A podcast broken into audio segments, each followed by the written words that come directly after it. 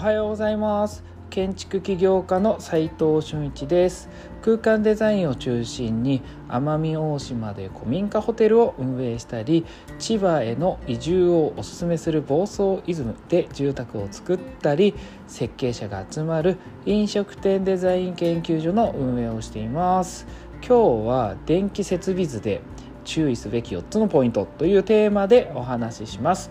電気設備図を書く上で必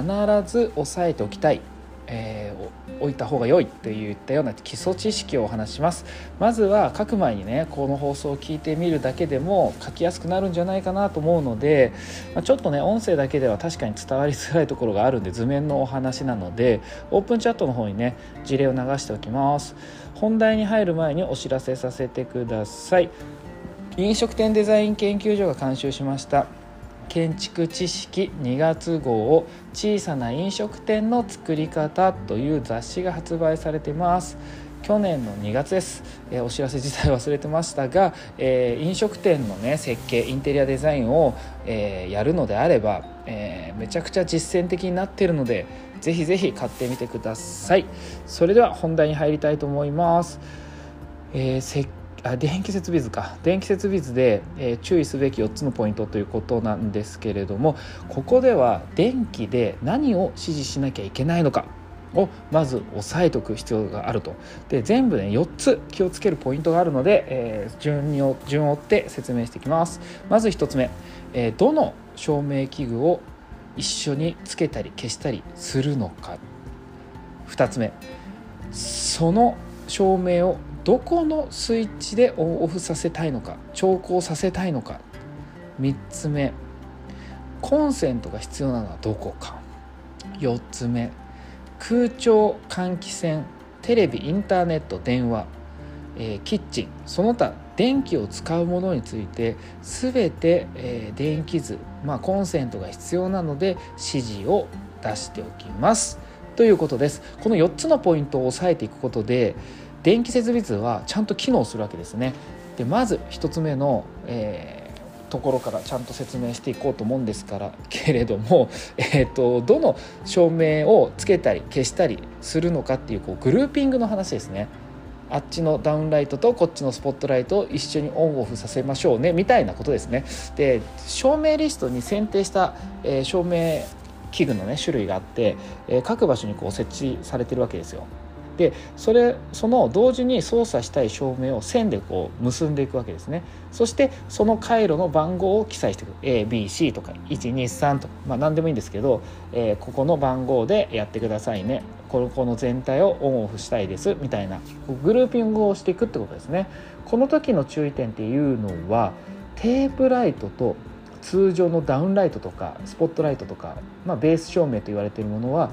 できれば別にしておいた方が身のためですみたいな感じでたまにねチカチカ不備が起きることがあるんですよ。これがメーカーが違かったりとかその、まあ、一緒だったらなかなか起きないんでしょうけど、まあ、いろんなところで買ってきたものをねつないでったらなんかこう不具合が起きたりすることがあるので、えー、気をつけた方がいいと。でまたテープライトは長さに応じて安定期、えーまあ、そういったこう、まあ、電圧を変換させてつける機械があるんですけれどもこれ長すぎると,、えーと、テープライト自体の距離が長いと、えー、その安定器も場がでかくなってくるので設置位置っていうのをちゃんと決めといた方がいいです。テープライトがつかなくなったりチカチカする大抵の原因っていうのはこの安定器が壊れてることが多いからですね。テープライト自体が切れるっていうのは、まあ、途中でライトが切れてその先消えちゃってるよって時はそこが断線してるのはすぐ分かるんですけどチカチカしてたりとか全体がつかないって時に、えー、安定期なんじゃないかって最初に思うことが、えー、重要です。ただねその安定期って見栄えがめちゃくちゃ悪いんでできれば見づらい場所にこう設置することをおすすめします。まあ、もちろん点検ができるようにしとくと。で次の2つ目、えー、照明をどこのスイッチでオンオフさせたり調光させたりしたいのかというとこなんですけれども、まあ、スイッチの位置ってことです。スイッチには通常オンオフすることと調光っていうのがありますよね。最近はねこう無線制御とかそのいろんな制御システムが出てきてるんですけれどもここでは飛ばします、まあ、次回話します。で2つの場所で操作をする場合は3路スイッチって言いますし各回路を分けたらどこのスイッチにどんな種類のスイッチをつけるのかっていうのを指示します。まあ、例えばホタルスイッチとかパイロットスイッチとか、えー、超光とか、まあ、いろんなスイッチありますよね。またここでスイッチの色も合わせて指示しておくことが重要です。壁紙がちょっと濃かったら黒にしておこうとか真っ白だったら白にしておこうとかね、まあ、そういったこう調和させることは必要ですちなみにめちゃくちゃでかい大空間要は大箱とかだとスイッチにもねこう容量があるんですよ。ワット数が。300ワットまでですよみたいな。限界があるんでスイッチ自体をこう分けないと回路も分かれちゃうってことももちろん出てきますのでその辺は気をつけてください。まあ、別にねスイッチを設けることもあります。それによって。あのスイッチのスイッチみたいな。分かりづらいですかね。を設けることもあります。まあ写真で送っときますこんな感じっすって。今やってる黒船ホテルさんとかはそうなってますね。で、えー、と3つ目のコンセントなんですがこれは掃除や後でこう設置する照明とか家電があることを予想したところに設置しとこうと。飲食店だとね携帯用の充電器とかねカウンターによくついてますよね。まあそういったことで最後に、えー、4つ目、えー、空調換気扇。テレビインターネット電話キッチンなどなどなどの電気を使うものについてなんですけれども